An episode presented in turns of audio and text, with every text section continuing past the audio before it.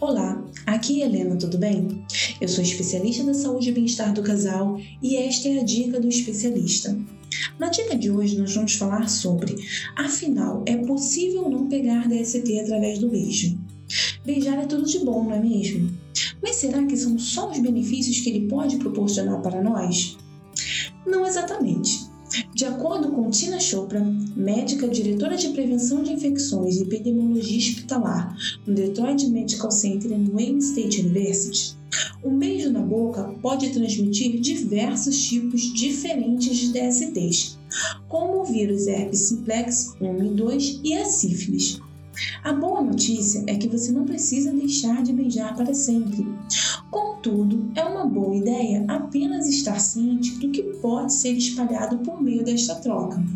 Aqui está o que você precisa saber sobre as duas DSTs que você pode pegar através do beijo. A infecção pelo vírus herpes simplex é uma das mais comuns e, uma vez contraídas, duram por toda a vida, segundo o Instituto Nacional de Alergia e Doenças Infecciosas nos Estados Unidos. Uma vez que uma pessoa tenha sido infectada, o vírus pode permanecer latente por anos antes de reativar periodicamente. É por isso que também é importante observar as pessoas que não sabem que têm herpes ainda podem transmiti-la, de acordo com o Centro de Controle de Prevenção de Doenças, o CDC. Enquanto o tipo HSV1 é responsável pelo herpes oral, o HSV2 é o que causa o herpes genital. No entanto, o herpes oral pode se espalhar da boca para os órgãos genitais, como resultado do sexo oral, segundo o CDC. E sim, o inverso também é verdadeiro. O herpes genital pode ser passado dos genitais de uma pessoa para a boca de outra pessoa, causando o herpes oral. Se você estiver preocupado com herpes e você sabe que seu parceiro tem, peça-lhe que seja diligente em relação aos sintomas que indicam que o surto está chegando. É mais provável que você contraia o vírus durante o surto de herpes.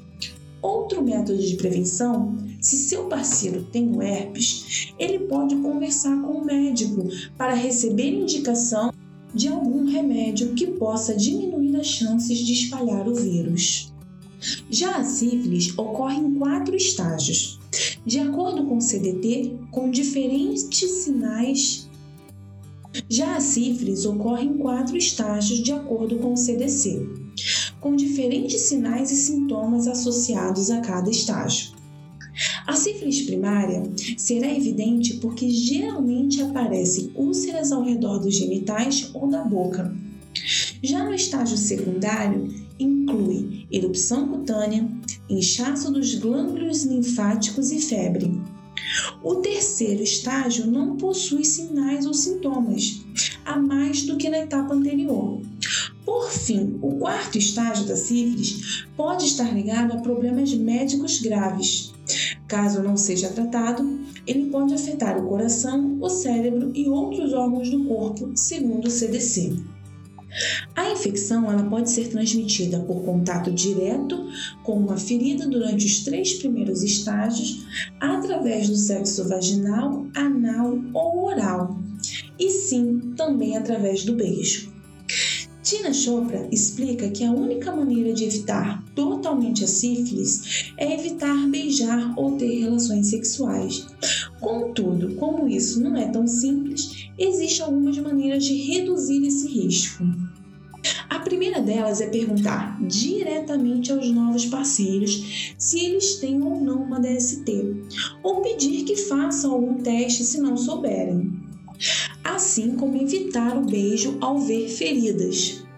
Enquanto isso, também é importante que você se certifique de fazer testes. Normalmente, os médicos não vão examiná-la para herpes. Isso só acontecerá se você apresentar sintomas como feridas de acordo com a Planese Penterton. Isso só acontecerá se você apresentar sintomas como feridas de acordo com a Planese Parenthood. Todavia, você ainda pode fazer os exames da sífilis, apresentando ou não sinais da doença. E aí, gostaram da dica de hoje? Não esqueça de compartilhar esta dica com alguém que precisa e acesse o nosso canal no Telegram, Bem-Estar do Casal. Procure no Telegram que logo vai aparecer. No canal, nós damos dicas todos os dias, eu e outros especialistas, ajudando pessoas que precisam melhorar os seus relacionamentos e a vida sexual, além de conteúdo exclusivo, sorteios e consultas gratuitas. Acesse agora! Bem, eu fico por aqui e a gente se vê na próxima dica do especialista. Ter um relacionamento feliz é um direito de todo casal. Sabia que 80% dos casais estão insatisfeitos com seus relacionamentos em todo o mundo? Não espere a tempestade chegar. Procure agora mesmo um especialista da saúde e bem-estar do casal e tenha o relacionamento que você sempre quis.